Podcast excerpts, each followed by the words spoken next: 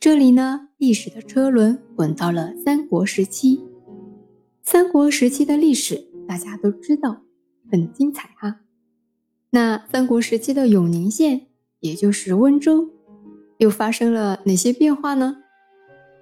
三国吴大帝春乌二年，也就是公元二三九年，在永宁县分出松阳县后，又在永宁县的大罗山以南地区分出了罗阳县。罗阳县是今天的哪里呢？温州瑞安。罗阳县的设立也是瑞安建县之时。瑞安，瑞安，天瑞地安。瑞安从一九八七年开始变成了市，现在是温州市代管的县级市。瑞安也是一个文化底蕴非常深厚的地方，名人辈出，著名的孙氏父子孙一言、孙一让都是温州瑞安人。他们两父子是清代著名的学者和经学大师，因为酷爱藏书，并且非常敬慕南宋的学者王应麟。于是呢，用他的巨著《玉海》为名字，建了一座藏书楼，叫做玉海楼。玉海楼是浙江四大藏书楼之一。我们的郭沫若校长给玉海楼题词：“玉成桃李，海涌波澜。”玉海楼现在还在，是免费参观的，大家有空可以去参观一下。罗阳县设立之后呢？孙权在罗阳县的横屿山，也就是今天平阳县的海西镇仙口村一带，设立了一个船屯，就是造船基地，叫做横屿船屯。设立这个船屯之后呢，就委派点船校尉监督造船、操练水师，横屿船屯也成了东南沿海主要的造船基地，为东吴东南沿海三大。造船基地之一。听到这里呢，温州本地的朋友们已经反应过来了。原来在三国时期，瑞安和平阳是连在一起的。那平阳是什么时候当独立县的呢？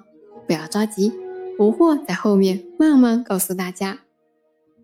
我们前面说过，永宁县以及从永宁县分出来的松阳县和罗阳县都是隶属会稽郡的，也就是。归会稽郡管，在平阳还没有当独立县之前呢，会稽郡就先分出了一个临海郡，然后把张安县、永宁县、罗阳县都归到了临海郡。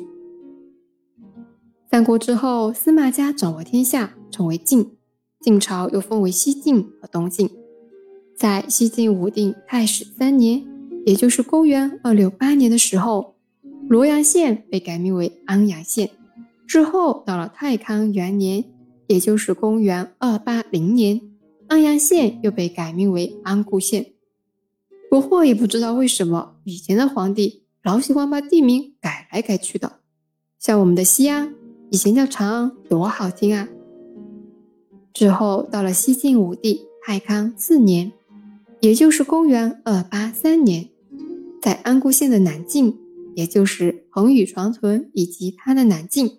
分出了始阳县，也就是今天的平阳、苍南、龙岗和泰顺南部，之后又更名为衡阳县。